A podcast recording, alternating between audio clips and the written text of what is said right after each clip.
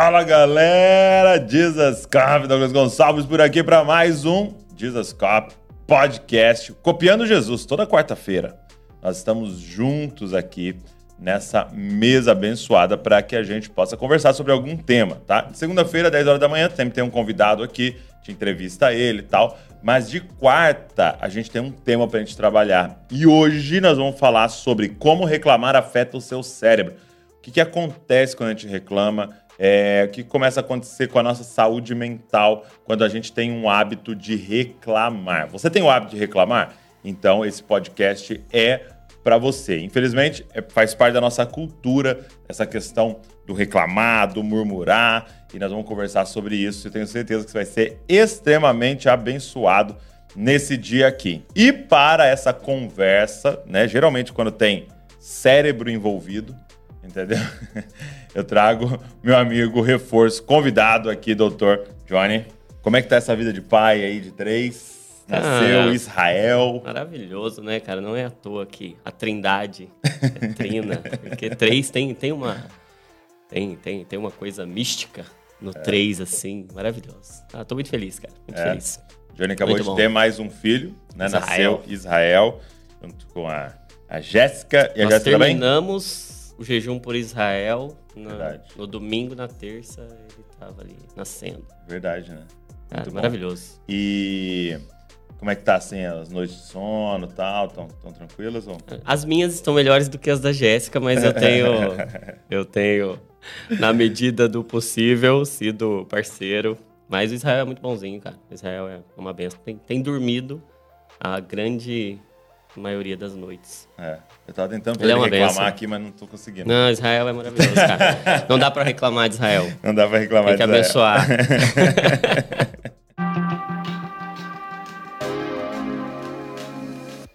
Vamos lá, vocês estão preparados? É, hoje nós vamos falar sobre reclamar.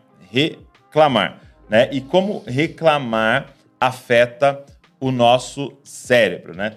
Meu amigo, é interessante que reclamação faz parte, assim, de certa forma, da nossa cultura, né, cara? É, é, um, é um, costume nosso, né? É, eu lembro, às vezes, de, dos, dos avós, assim, sentado na, na frente da televisão ali, assim, colocaram num programa, eles escolheram é. aquele programa e reclamando. Ah, esses caras aí, não sei o Então muda de canal. Não, eu quero ficar reclamando. É, é gostoso, né? De certa forma. Traz um, uma que sensação que é meio, de alívio, é, né? prazeroso reclamar. É, é, é, interessante. Eu acho que isso vem desde a queda. Hum. Desde, desde Adão reclamando com o Senhor que ele havia dado a uhum. mulher. E aí, a partir dessa dessa ocasião da queda, esse senso de culpa e de vitimismo uhum. traz como alívio, como fuga, a reclamação. Então, ah, também o senhor me deu a mulher, e aí eu comi o fruto, e aí aconteceu o que aconteceu. E de lá até cá a gente vive a reclamação, tem muito desse nosso senso de culpa clamando por um alívio. Uhum. Então, quando eu reclamo, o meu cérebro alivia a minha sensação de desconforto. É, é interessante, Será funciona que... como uma droga, de certa é. forma, como um cigarro que a pessoa fuma. Tem o estímulo do sistema dopaminérgico okay. e gera, mais uma vez, aquele círculo vicioso que é próprio dos vícios. Uhum. Então, reclamar se torna um vício também, né? Será que tem a ver também, assim, uma coisa que eu tenho percebido é a gente precisa de uma sensação de que nós estamos fazendo algo a respeito. Sim, sim. Entendeu? Tá acontecendo algo comigo, tá acontecendo algo ao meu redor e eu preciso ter a sensação de que estou fazendo algo a respeito daquilo. E reclamar, queira ou não queira, é fazer algo, Sim. né? Então, tipo assim, eu tô falando o assunto, eu tô dizendo que eu tô inconformado Não é resolutivo. Não é resolutivo de forma alguma. Mas pelo menos eu tô algo. fazendo algo, né? Sim, sim, sim, sem dúvida. É, e é, o, é uma, uma questão interessante, Do, porque reclamar faz mal para o cérebro fisicamente. É né? mesmo? É. Já tem pesquisas, inclusive uma que é bastante conhecida da Universidade de Stanford, pesquisadores lá de Stanford, mostrando que reclamar encolhe, atrofia o cérebro. É mesmo? É. E, e principalmente numa área que é o hipocampo. O hipocampo é uma área que está muito relacionada a acúmulo de memórias, conceitos, aprendizagens novas e tem uma tem uma, uma, uma programação mental a partir desse encolhimento, dessa atrofia, para acionar esse sistema de recompensa hum. e transformar isso em um padrão de resposta diante de situações negativas.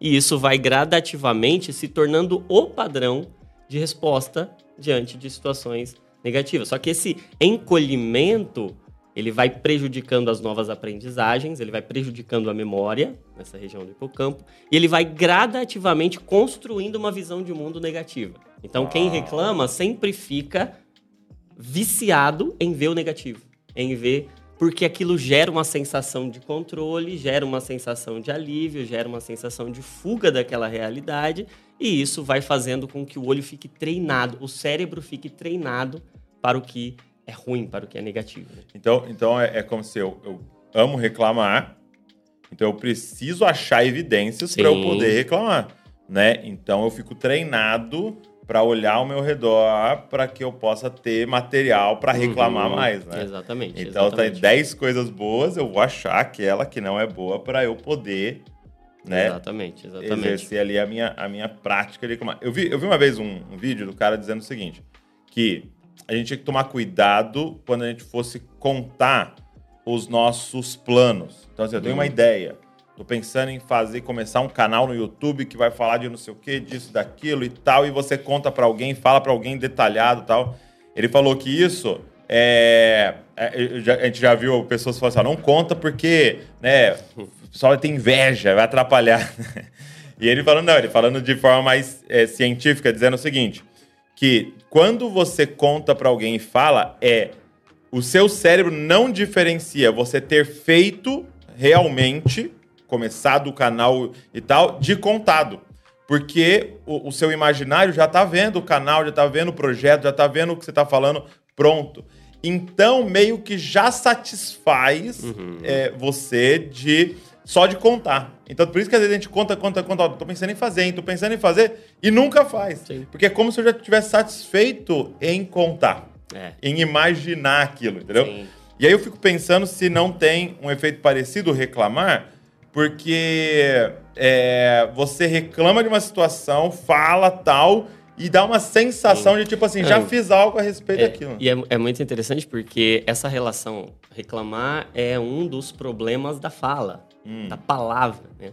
da nossa relação com a linguagem, com a verbalização. E não é à toa que a Bíblia nos mostra a palavra como um método criativo de Deus. Okay. Então você cria o seu mundo por meio das suas palavras. E a gente foi feito em mais semelhança dele, né? Exato. E Deus criou todas as coisas por meio da palavra. Hum, hum. Então é a palavra que gera, é a palavra que cria o que não existe. Deus disse e aconteceu ouve. e houve. Então, quando nós dizemos, nós estamos criando no nosso imaginário um mundo. O nosso cérebro Uau. emocional, essa parte afetiva do nosso cérebro, ela não é racional, ela é imaginativa, ela é visual. Então, por que, que uma pessoa aprende a desconfiar do mundo, mesmo por vezes crendo num Deus que diz, ó, oh, confie em mim, mas se ela viu uhum. ao longo de toda uma vida motivos para que ela desconfie de tudo e de todos, ela viu então, essa visão faz com que as emoções dela, que é uma parte da vida que é irracional, que não é uhum. pensante, elas tenham uma desconfiança impregnada no seu, no seu ser. Parece que está enraizado, é algo muito profundo, que demanda muita contemplação de Cristo para fazer com que aquilo seja transformado. E isso acontece com as palavras. Quando a gente começa a falar, a gente vai intuitivamente, instintivamente, criando, criando. aquele cenário Uau. no nosso imaginário, no nosso subconsciente. E isso vai gerando uma série de conexões cerebrais, uma série de caminhos cerebrais que não são reais, que são criados a partir da nossa reclamação, mas que adestram a nossa mente para aquilo que foi gerado no nosso medo, no nosso temor, na nossa raiva, na nossa irritabilidade, na nossa insatisfação. Né? Cara, isso é, isso é incrível. E, e, e, até tá acontecendo agora aqui, ó. Tá aqui em cima. Os caras so, sabiam que a gente ia falar sobre reclamação. E estão com uma parafrusadeira.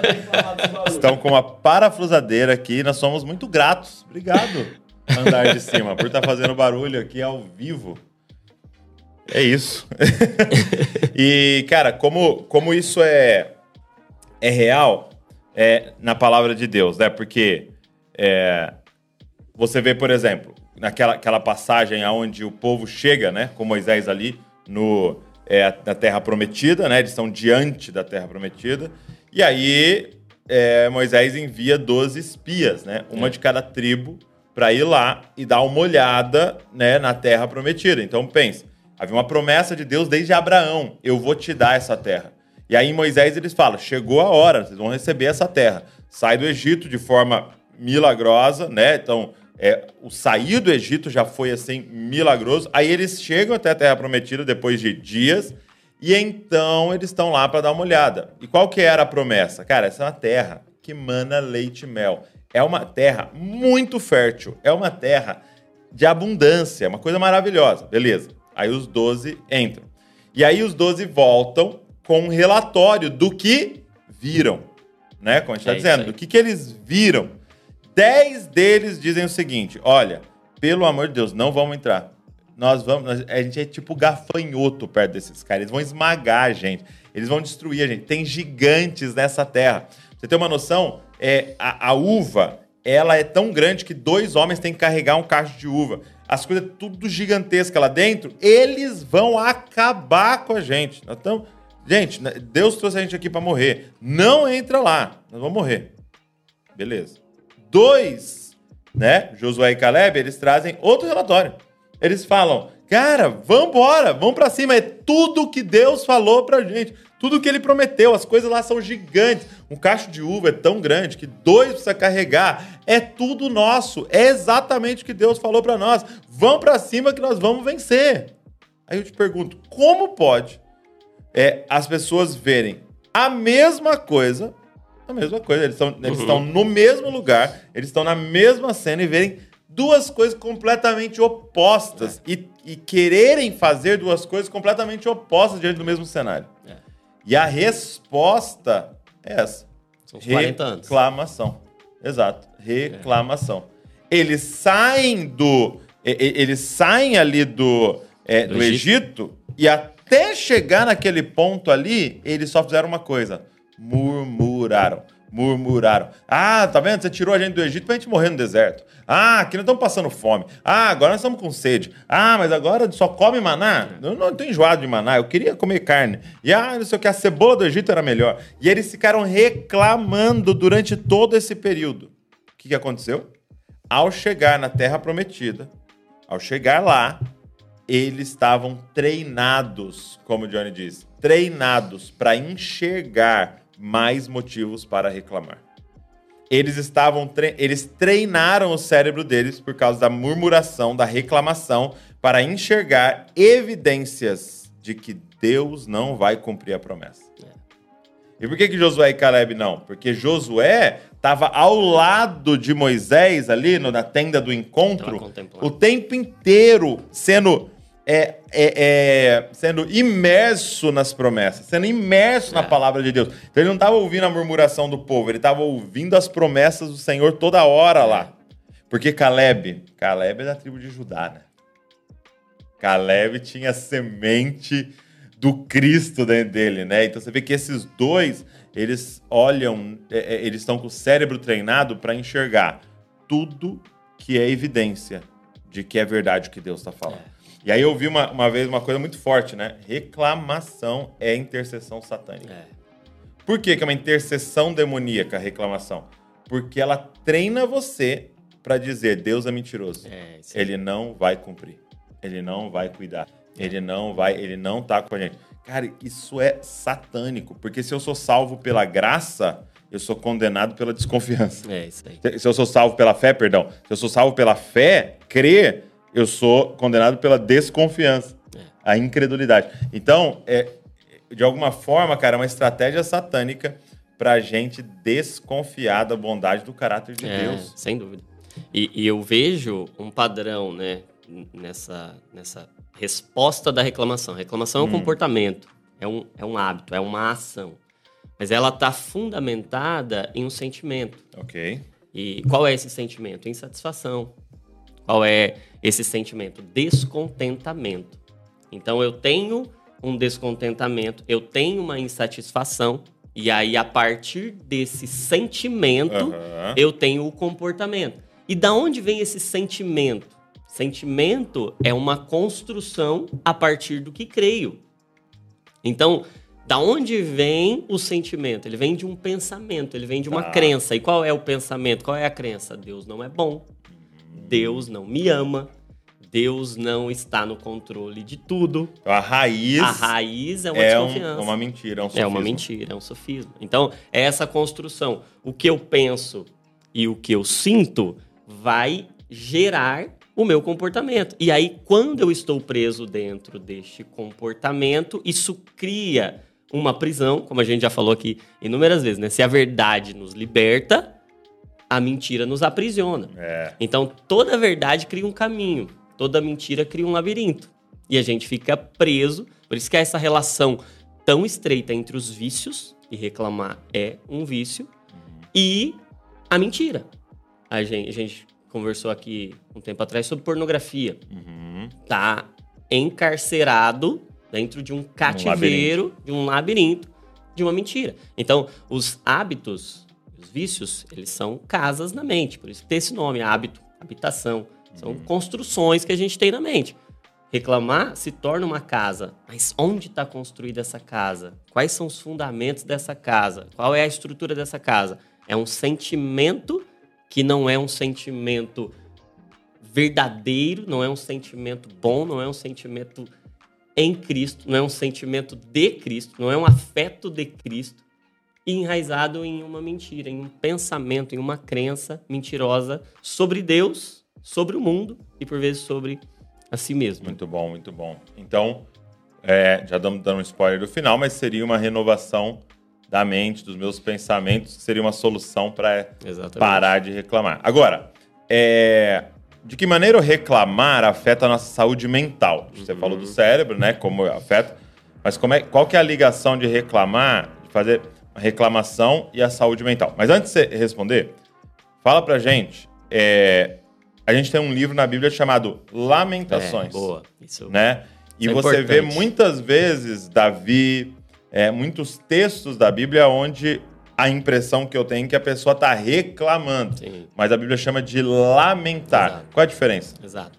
Lamentar é bíblico, não é pecado, e a diferença é justamente essa construção. Ah, O que, que tem no fundamento de um lamento? A gente tem, por exemplo, dos, dos salmos, eu faço a, a salmoterapia né, toda segunda de manhã, e um dos tipos de salmo mais frequentes até é o salmo de lamento. O próprio salmo da cruz, o salmo 22, em que Cristo declara ali na cruz, Deus meu, Deus meu, por que me desamparaste? Ele é um salmo de lamento é, tá reclamando? tá reclamando, tá lamentando. E qual que é a diferença principal entre o lamento, que é bíblico, que tem um livro na Bíblia e que faz bem até lamentar. Esses dias eu até tava, tava conversando com algumas pessoas sobre o poder que o lamento tem no cérebro. Quando a gente chora diante de uma angústia, diante de uma dor, nessa atitude de, de dor, de lamento, de choro, por que, que sai lágrima, né? Interessante. Por que, que a gente chora com lágrimas? Quando a gente está produzindo essa lágrima, o nosso cérebro está produzindo uma substância chamada encefalina, que é um potente analgésico, parecente da, é, parecido, parente da morfina. Então, Parecente, gostei. parecente, eu Parecido. criei uma. Parecente, parente, é isso aí. e, e- e essa encefalina é um analgésico. Então a gente lamenta, a gente chora, isso alivia a Uau. nossa dor de forma saudável, porque produz um literal analgésico alivia. natural, alivia a dor, é uma forma de lidar com a dor e tem até estudos mostrando, eu já vi até alguns, alguns estudos preliminares sobre isso, correlacionando depressão, e aí entrando na, na, na sua pergunta até posterior, a relação com a saúde mental, correlacionando depressão com falta de lágrimas. E usando lágrimas artificiais como possível tratamento para lubrificar os É olhos mesmo? para um tratamento adjuvante da, da depressão. Interessante. Porque chorar é bom. Porque chorar faz bem. Porque Por isso- existe um- um- uma parte da depressão que pode ser uma, uma apatia, né? Exato, uma, Uma- falta de é. sentimento. Isso, é. uma atrofia dessa região do sentimento, uma dessensibilização dessa parte afetiva do cérebro. Então, chorar é bom, bem-aventurados os que choram, porque eles serão consolados. Jesus chorou. A promessa do evangelho não é que você não vai sofrer e não vai chorar e por isso não vai lamentar. Até Eclesiastes 7 diz que é melhor você ir numa casa onde tem luto do que numa casa onde tem festa, porque ali naquele lugar de lamento, seu coração vai ser melhorado. Como se o, o lamento, a angústia, abrisse uma parte profunda do nosso coração, fechasse o superficial e abrisse o profundo para que a gente possa ser melhorado. Qual que é a diferença entre a lamentação e a murmuração? Os dois podem ter uma atitude exterior muito parecida. É. Os dois podem ter um choro. Os dois. Você, lê, por exemplo, Lamentações, né? eu tenho, tenho estudado Lamentações. Você vê, por vezes, um sentimento de angústia tão intenso ou mais intenso do que em alguém que está reclamando. A questão é o que está por baixo, o que está na raiz. Você vê o tempo todo em lamentações, mas nós confiamos no Senhor. Mas o Senhor está certo em fazer o que fez. Nós estamos errados, o Senhor está certo. E tem um coração confiante na bondade de Deus. Apesar do lamento, apesar da, da- da tristeza, o coração é de confiança. Então, o que diferencia a murmuração da, do lamento? Ah, O lamento, ele confia em Deus. Ok. O lamento, ele vê Deus com olhos de bondade. Por mais que ele veja a situação como ruim, Sim. a situação como triste, e a gente não. Até, é, é, primeiro Então, então, assim, só para a galera entender, o que nós não estamos falando aqui é uma fuga da realidade. não é um otimismo num- patológico. É, num positivismo É. é, irreal, de tipo assim, não, tá doendo? Não, não, não tá doendo nada, tá tudo certo. Não chora, pare de chorar. Deus, aleluia, vai ser maravilhoso esse ano, é o melhor da minha vida. Não, É. não estamos falando disso. Nós estamos falando, sim, lidar com a Sim. realidade, É isso. mas não desconfiando da bondade de É Deus. isso. É Então isso você aí. pode falar, está doendo. Sim, Sim. Tá doendo. Se tá doendo, tá doendo. E você pode lamentar estar Exato. doendo, mas não, Deus, é sua culpa, você não, você não tá cuidando de mim, você não é bom nada, você não tá aqui. E- não, é, está doendo, mas eu tenho para quem lamentar. É isso aí, exatamente.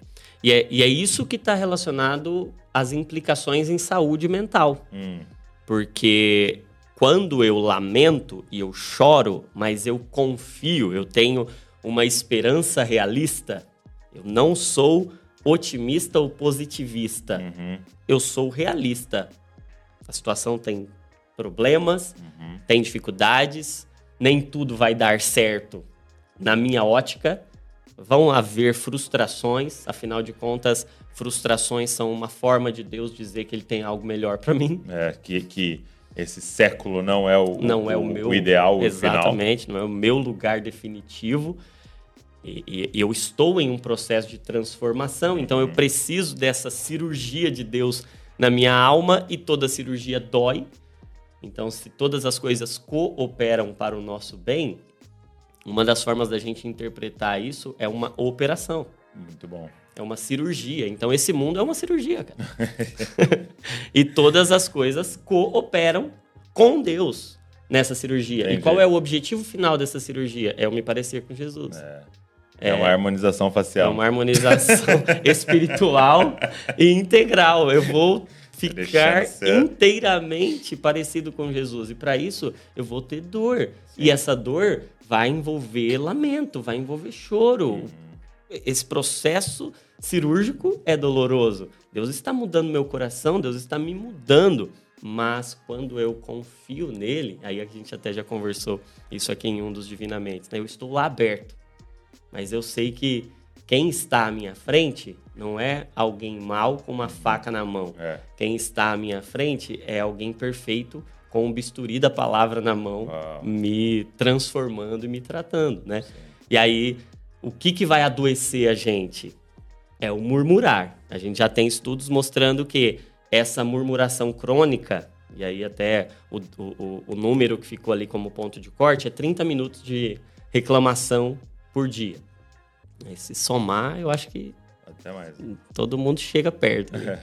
esse, esse processo de reclamação crônica aumenta a probabilidade, aumenta a propensão à ansiedade. Por quê? Você começa a ver o mundo com uma ótica negativa. Ok. Então, a ansiedade tem a ver com essa imaginação de um perigo que está me rondando. E aí, obviamente, nós não estamos falando do transtorno de ansiedade, uhum, que é um desajuste desse mecanismo. Estado, né? Um Mas o ansioso. estado ansioso, essa emoção ansiosa e esse estilo de vida por vezes ansioso tem a ver com uma capacidade de antever um perigo. Então, se o meu cérebro está treinado para ver o ruim, ele já fica Antevendo. antevendo ruim e isso tem a ver com ansiedade. E também tem a ver com esse estado depressivo, me au- aumenta a probabilidade de eu entrar nesse estado depressivo, porque a depressão tem a ver com esse afundamento, com esse rebaixamento de todas as funções cerebrais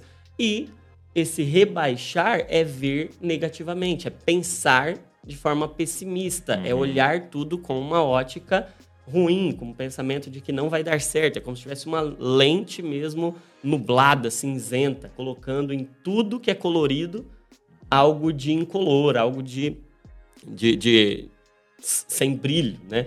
Então, treina a mente para estado ansioso e para um estado depressivo. Então, não só a saúde mental, mas a saúde física. Porque uma coisa que a gente percebe também é que essa antecipação de, de, um, de, um, de um perigo aumenta a liberação de cortisol. E o Ok. cortisol é o hormônio do estresse. Então, o corpo inteiro é banhado por cortisol diante de um estado de reclamação.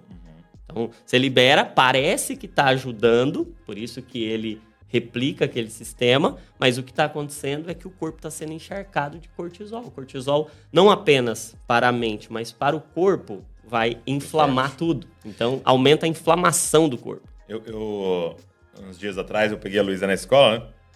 É, depois da aula, e ela tava frustrada, né? E ela entrou no carro reclamando, né? reclamando e brava e tal. O que aconteceu? Eu tive uma prova e uma das questões era um textinho assim que tinha que ler e responder sobre o texto, só que tava borrado e eu não consegui ler o texto. Aí eu falei pra monitora que tava lá na prova e ela não não me deu bola, não quis trocar pra mim, e não sei o quê, e pai.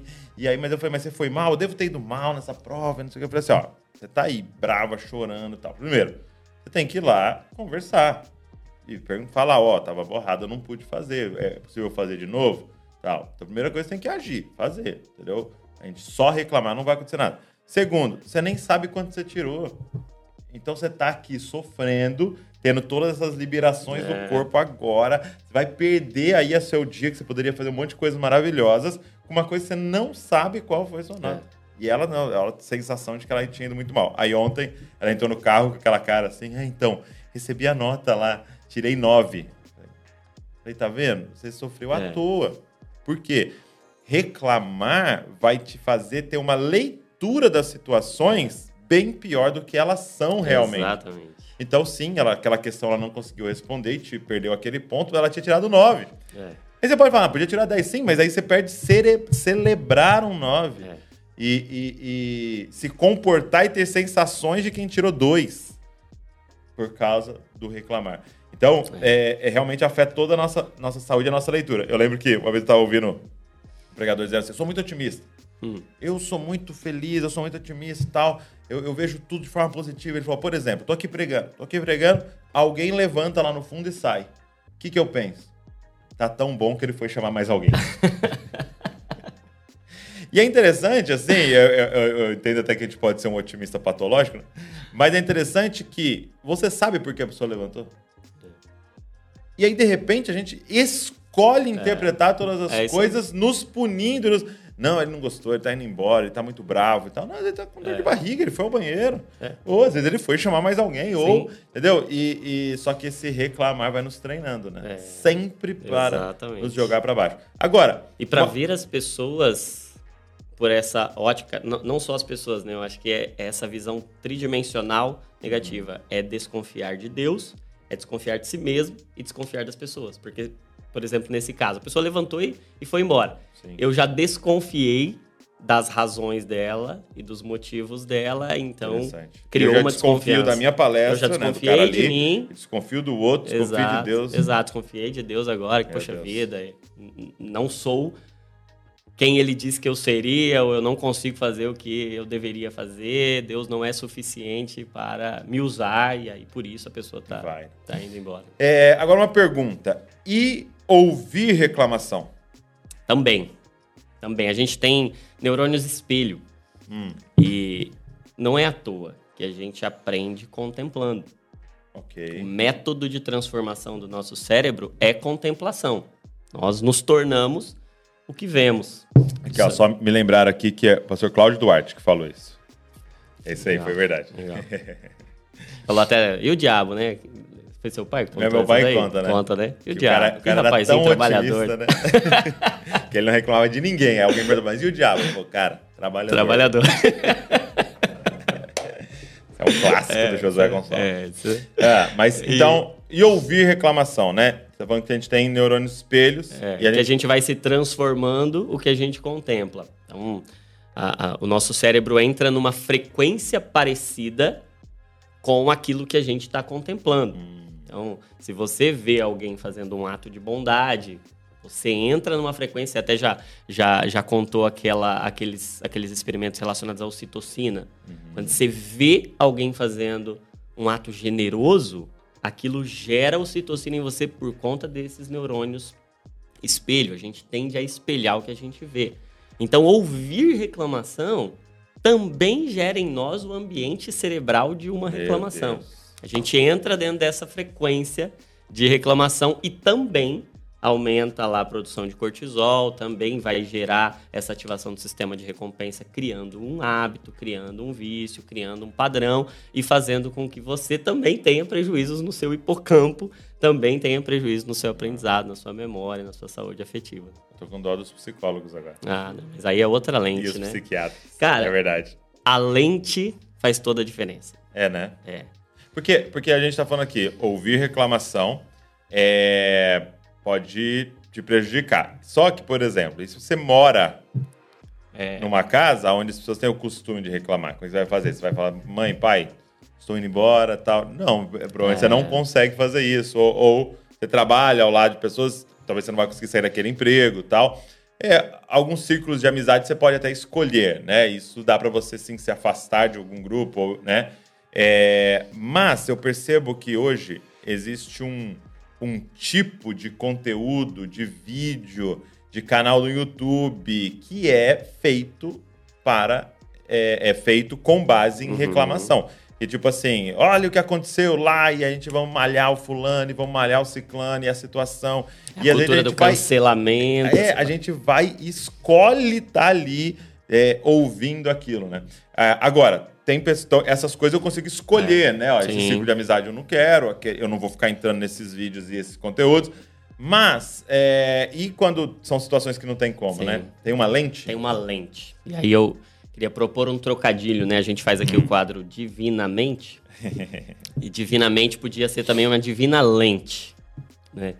Por que uma divina lente? Divina lente. É. Porque, porque é como ou através do que você enxerga uma reclamação. né? É um intermediário. né? Paulo diz que nós temos um mediador, que é um intermediário, que é um mediador, né? é alguém que fica no meio. E é assim como o seu óculos, ele é um intermediário, ele é um mediador entre você e as coisas. Então você vê melhor essa caneca. Eu aposto que se eu colocar essa caneca um pouquinho mais longe aqui, você tiver sem o seu intermediário, sem o seu mediador, sem a sua lente, você vai enxergá-la distorcida. Então, isso vai ser uma distorção. O que, que a gente precisa? E tudo nessa vida precisa de um mediador. Esse mundo está todo distorcido. E a reclamação é uma distorção. É uma distorção de Deus, é uma distorção do outro e é uma distorção acerca de mim mesmo.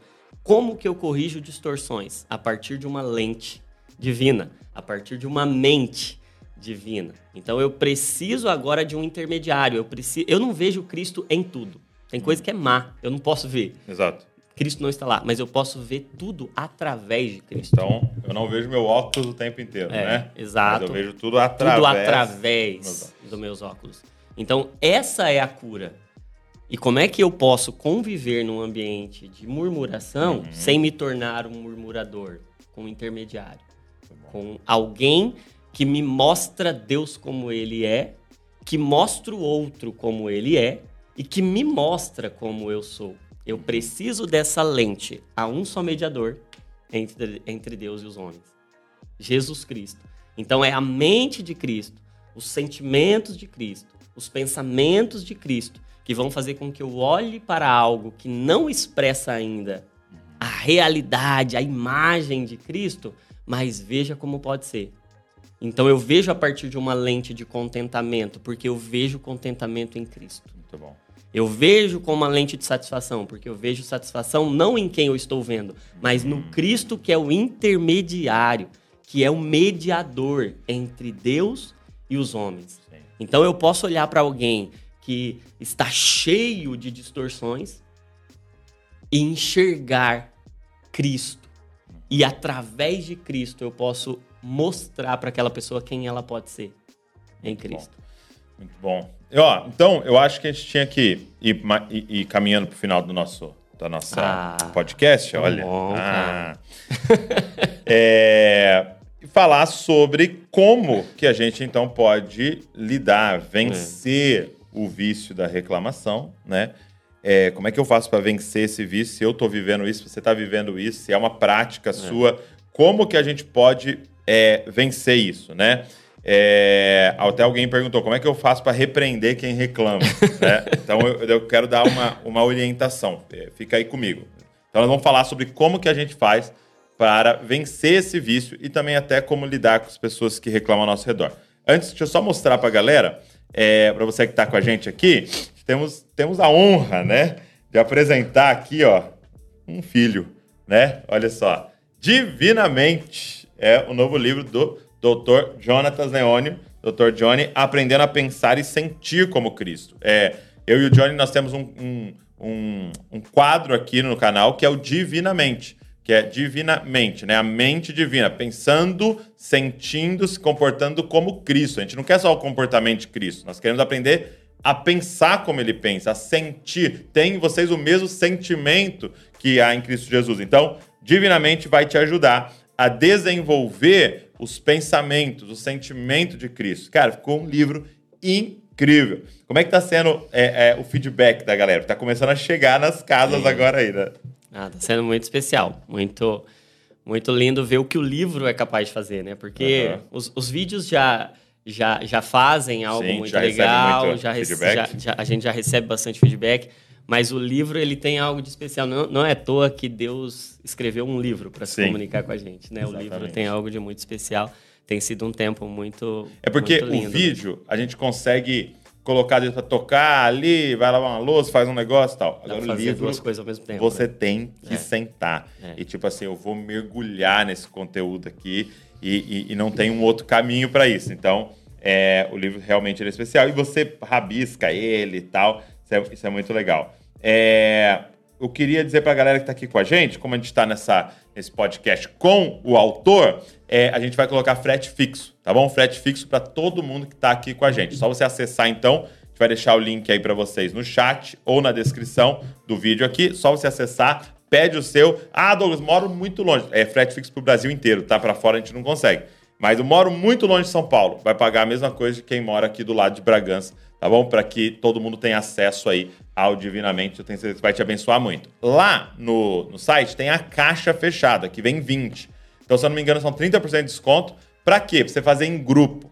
Cara, saúde mental tem sido um grande tema nas nossas igrejas e no Brasil inteiro, né? Vou falar da nossa realidade brasileira. É, estuda junto.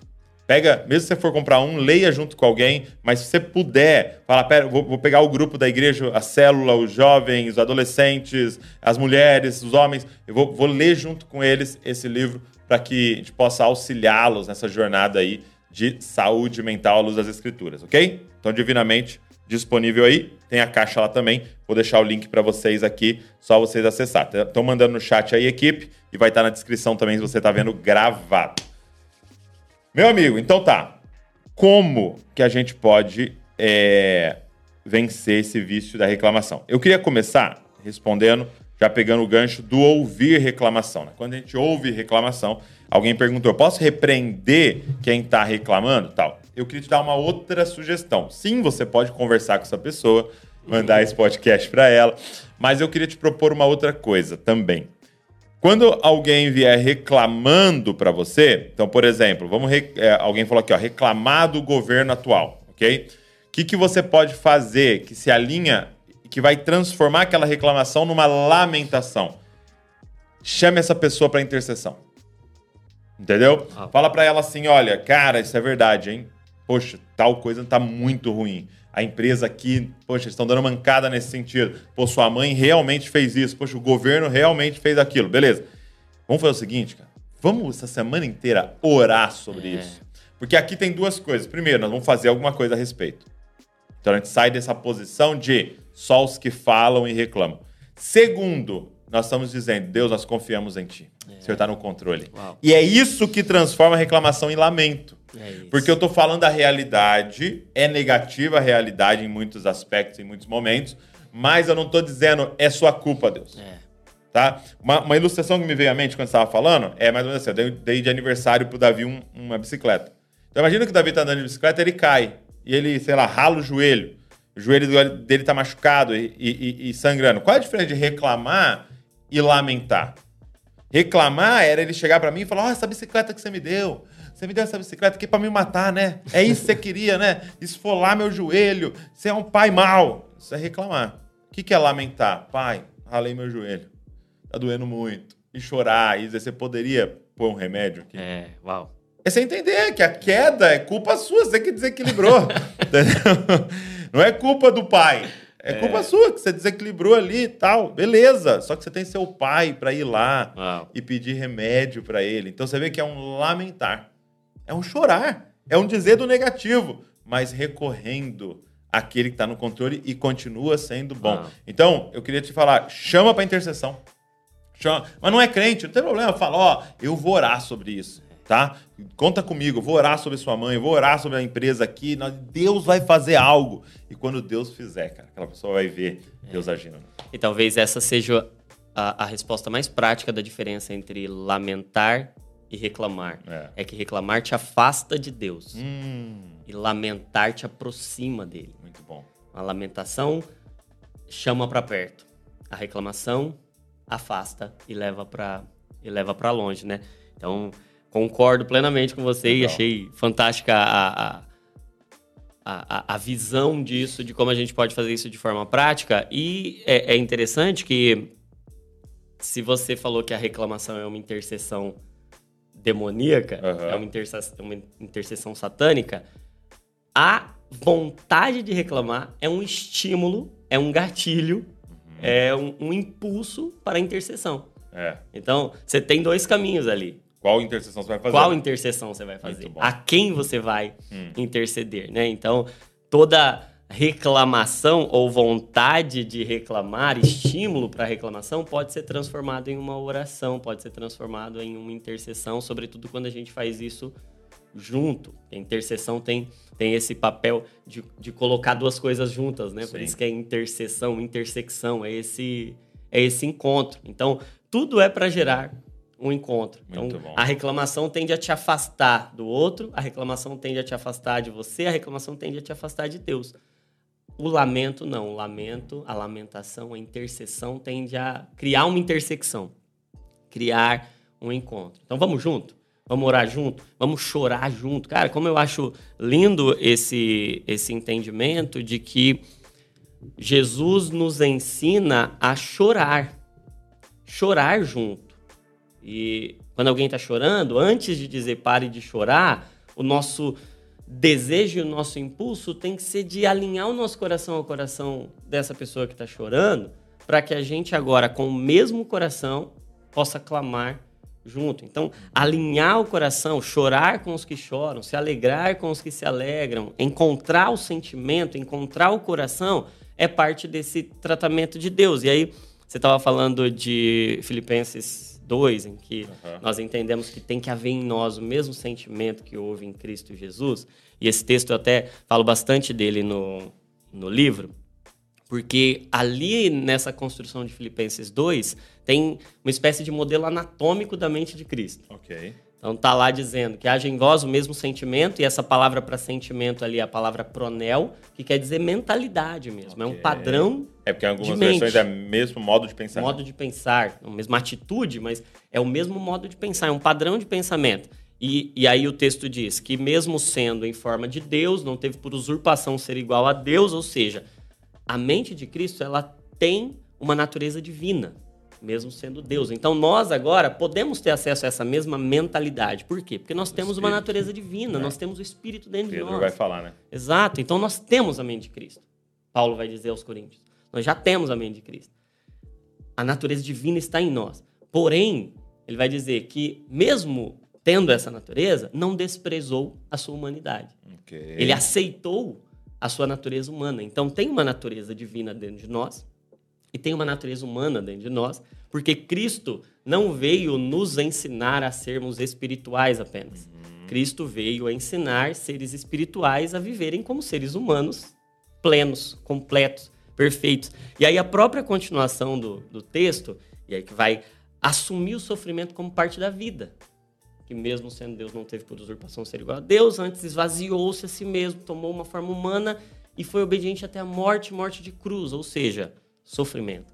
Se tem algo que precisa ser desenvolvido em nós para esse tempo, para a igreja madura de Cristo, essa visão do sofrimento como parte do aperfeiçoamento de Deus, porque o próprio Cristo aprendeu a obedecer por meio do sofrimento. Então, o sofrimento que gera reclamação é o sofrimento que pode gerar transformação. Uhum. E que pode fazer com que a gente se assemelhe mais a Cristo. E aí, a própria continuação do texto de Filipenses 2, lá no verso 14, vai dizer: Fazei tudo sem murmuração, nem contenda. Ele já liga com Ele isso. Ele já liga com isso, cara. Ele já liga com isso, dizendo que vocês agora podem resplandecer como luz, como luzeiros no mundo. Então a reclamação apaga a sua luz, cara. E quando você faz sem murmuração, entendendo que o sofrimento é meio, para um fim, que é Cristo. Cara, o nosso fim não é o prazer de uma vida sem sofrimento. O nosso fim é Cristo. E Cristo é a cura. Eu digo aqui no, no livro que saúde mental não é não ter sofrimentos, ou não ter problemas, ou não ter doenças. Saúde mental é ser como Cristo. É. A cura não é ter o problema resolvido.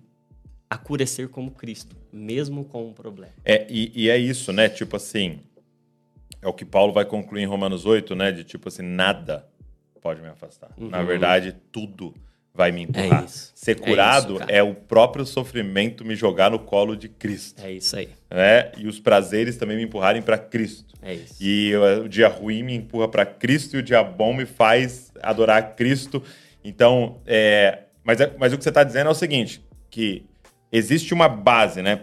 Quando que o sofrimento me faz reclamar e apagar a luz e quando que o sofrimento me faz desenvolver é. e acender ainda mais? É se eu me agarro a uma âncora, né? É. De, Qual é de, a lente que eu Ele me ama, está no controle de todas as coisas e é meu pai. É. Então, tipo assim, eu não deixo a situação me fazer reinterpretar minha base. É isso aí. Essa é a base. Então aí, eu, aí eu me agarro ali e aí o sofrimento ele é adubo, é. né? E faz eu crescer. Agora, é se eu deixo desconfiar... É isso. É.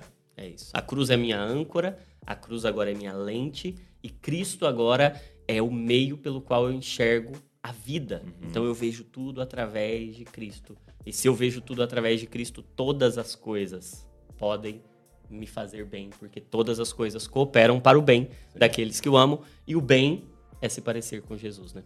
É, é interessante que alguém até colocou aqui assim, é, uma coisa que colocaram aqui assim, é, uma estratégia, né? Faça um pote da reclamação, né? Toda vez que você reclamar, você põe um real lá. Né? é, e isso é muito legal e é uma estratégia maravilhosa. Obrigado por quem escreveu. Mas não é uma estratégia para resolver. É. Não é porque, positiva, é, né? não, não, e porque senão ela, ela é um adestramento de É, comportamento. é punitivo. Né? É, ela é um adestramento. Eu acho legal a estratégia, eu faria. Pra quê? Pra você saber o quanto você reclama. É. Então aí você vai pa- parar no final do dia, pro final de semana, no final do mês, vai falar, nossa, tem 200 reais.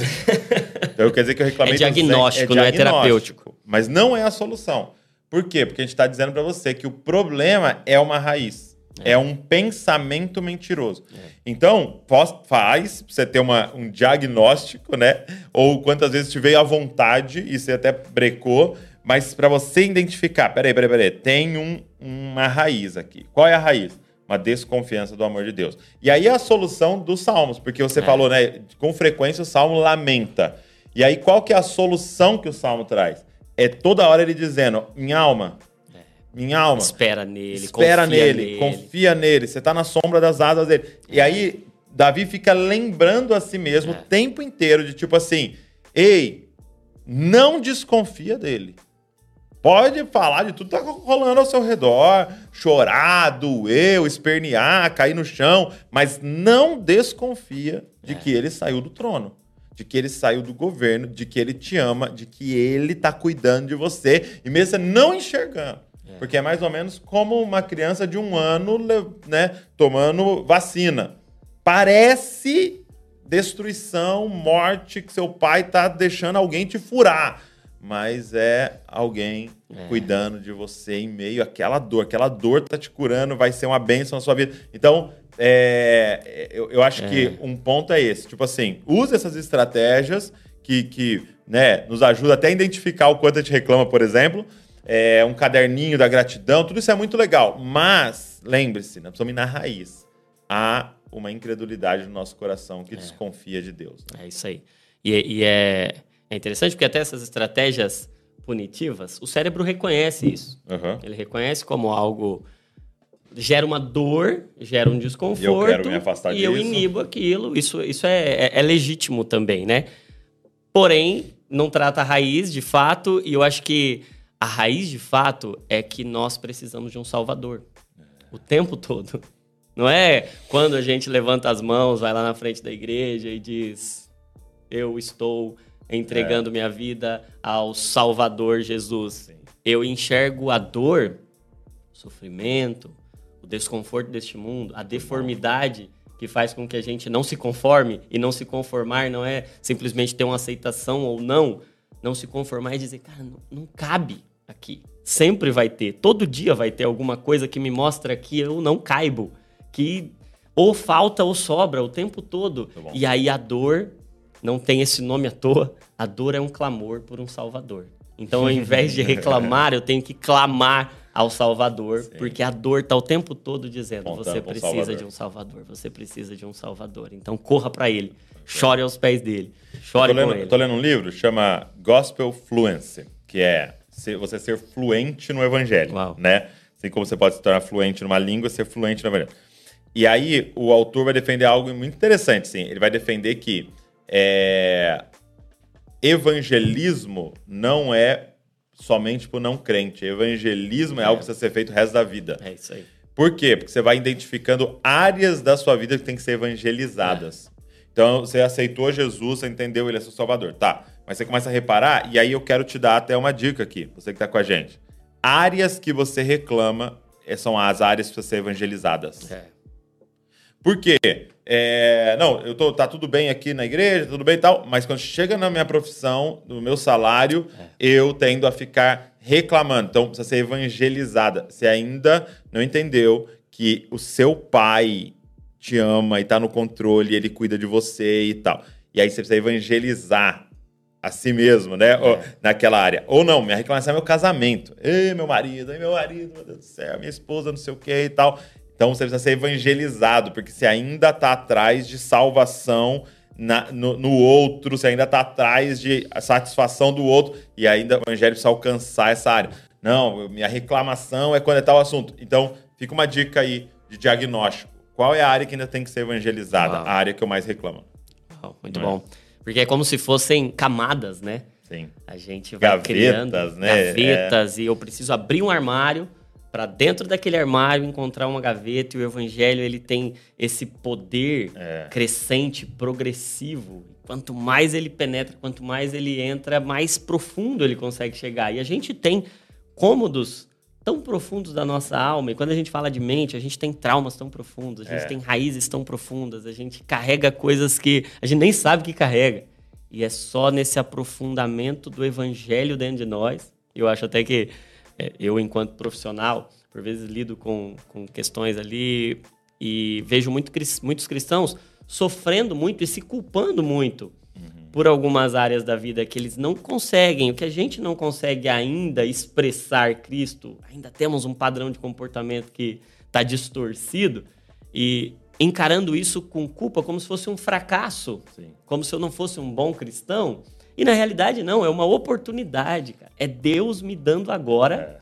a oportunidade de acessar um lugar que antes era inacessível. Esses dias mesmo conversava com uma, com uma irmã em Cristo e ela dizendo: tem isso aqui, isso aqui eu não consigo vencer, isso aqui parece que não existia, mas agora de repente apareceu. E glória a Deus que agora apareceu. Foi jogado luz ali. Né? Agora tem luz, agora tirou a pedra. E agora pode ressuscitar. Muito bom. Ó, tem alguém falou aqui pra gente terminar. Eu, eu queria usar alguém que falou aqui, ó. É, o Douglas, todo de azul, tá parecendo um Smurf. Não era isso que eu queria ler aqui, tá?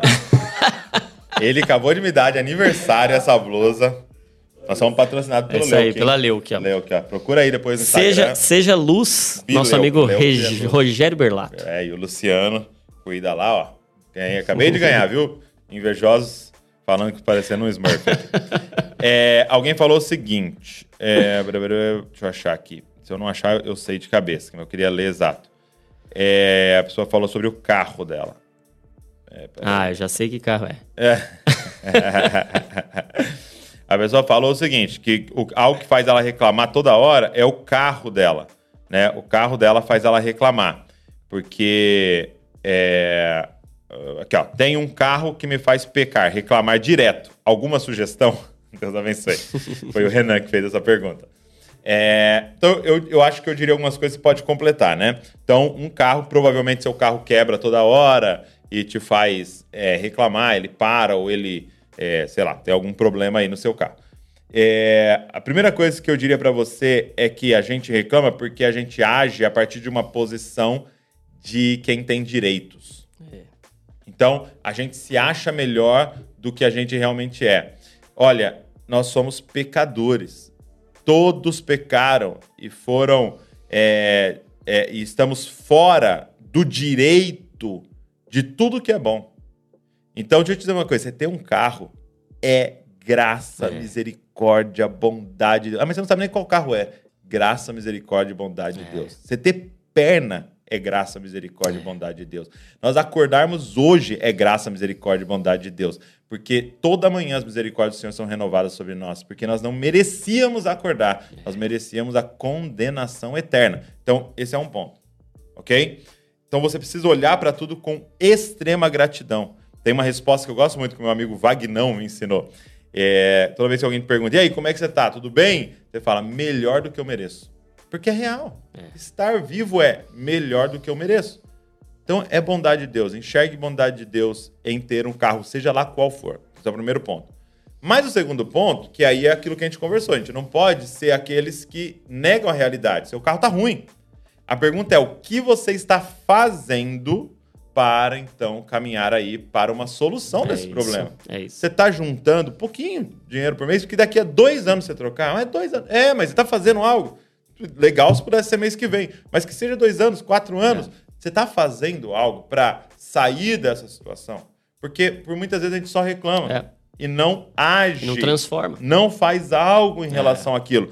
Então, uma vez eu vi alguém dizendo o seguinte: é, é uma ilustração, né? O cara passou e tinha um cachorrinho chorando. Chorando ali assim, né? Aí pergunta, por que esse cachorrinho tá chorando? Aí a outra pessoa falou assim: é porque ele tá sentado em cima de um prego. Aí falou, meu Deus, mas ele tá sentado em cima de um prego, ele tá chorando. É, mas por que, que ele não sai? Né? É porque não tá doendo o suficiente. Uau. Essa é a real. Meu Deus. Então nós precisamos agir, nós vamos é. fazer algo a respeito é daquilo. Então, Eu, eu, sinto que tem um tipo de dor que a gente reclama, mas tem um tipo de dor é, que a gente é age. É isso aí. Né? Então, o que você está fazendo? E, e, sabe o que você, que você falou? Me lembrou, quando eu estava estudando uma das, uma das temáticas da neurociência, é como é que se gera uma sinapse, né? Uhum. E, e é legal porque vem a partir de um potencial de ação.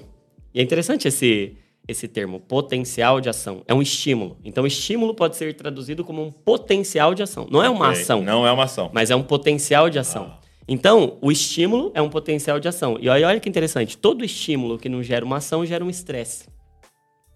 Estímulo sem ação. Fica uma energia Fica uma energia paralisada. Ah. E aí gera um estresse. E é, é, é esse o espírito do nosso tempo. Sim.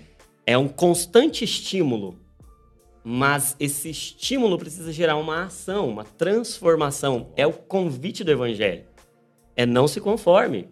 Seja transformado. Como é que é a transformação? A partir de uma renovação de entendimento, de enxergar tudo através de Cristo, com essa bondade e misericórdia de Deus nos seguindo todos os dias, enxergando tudo como uma oportunidade de conhecer mais, da graça, porque não é à toa até que a gente usa como termo gratidão, que é o antídoto da murmuração, uhum. a gratidão.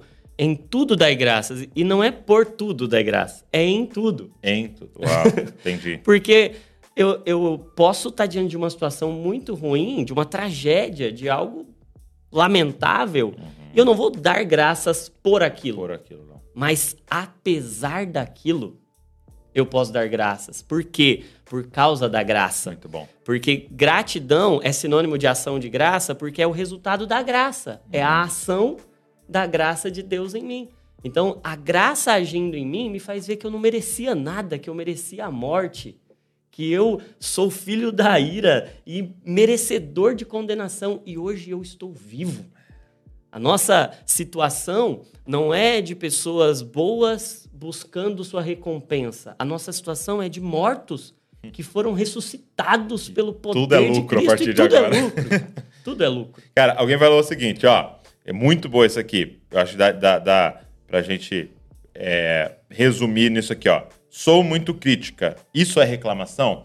É, foi a Madalena que perguntou. Madalena, vai depender o que, que essa crítica ou, ou essa quando você identifica algo errado faz com você? Te desanima, vontade de desistir e ir embora? Sim. Porque isso é uma desconfiança do amor, da bondade de Deus, de que Ele está no controle. Isso te faz agir e fazer algo a respeito para melhorar aquilo? Não, isso é uma dádiva de Deus. Então, eu vou dar o um exemplo de, é, poxa, muita gente reclama da sua igreja. Vamos é. dar um exemplo. Reclama que o pessoal tá pregando algumas coisas erradas lá, tá, tá, não tá legal, as mensagens não falam de Cristo, sei lá. É, há uma reclamação. É, o que, que, você pode fazer? Desanimar, dizer, olha, Deus abandonou a gente aqui. Não! Deus não abandonou vocês. Olha só que interessante. Deus escolheu alguém para ver o problema. Quem? É, uau. Você. Deus não abandonou vocês, ele já enviou alguém lá para resolver, porque tem alguém vendo. Tem um monte de gente que nem tá vendo. Tá dando aleluia, glória a Deus lá e tá feliz da vida, sendo muitas vezes até enganado ali, mas alguém viu. Agora perguntei se alguém tem coragem de se matricular num curso de quatro anos de teologia e estudar horas por dia é. para se preparar para ser a solução Uau. da crítica que Deus permitiu você ver. Então essa vai ser a diferença. Deus está no controle. A, a, ponto de já ter enviado alguém para solucionar, que é você. Muito bom, hein? Né? Então, acho que a gente precisa se levantar aí para fazer algo a respeito. Mesmo que sejam pequenas ações, pequenas coisas. Deus quer nos usar. É isso aí.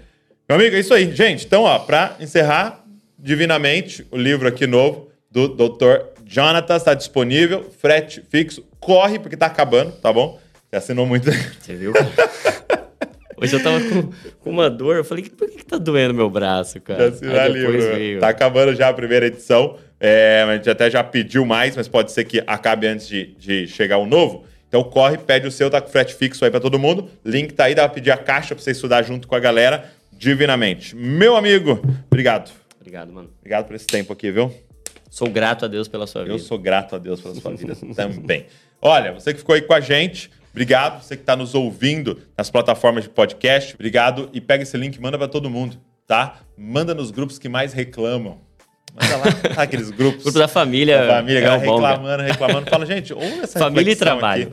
É, eu achei que faz sentido, tá? Vai ser muito legal. Tudo que a gente faz aqui tem um objetivo, deixar você mais parecido com Jesus. Por isso é copia Jesus, copia Jesus e copia Jesus. Deus abençoe vocês e não se esqueçam, vocês são cópias de Jesus. Valeu. Esse podcast é editado por Colina Áudio Produtora.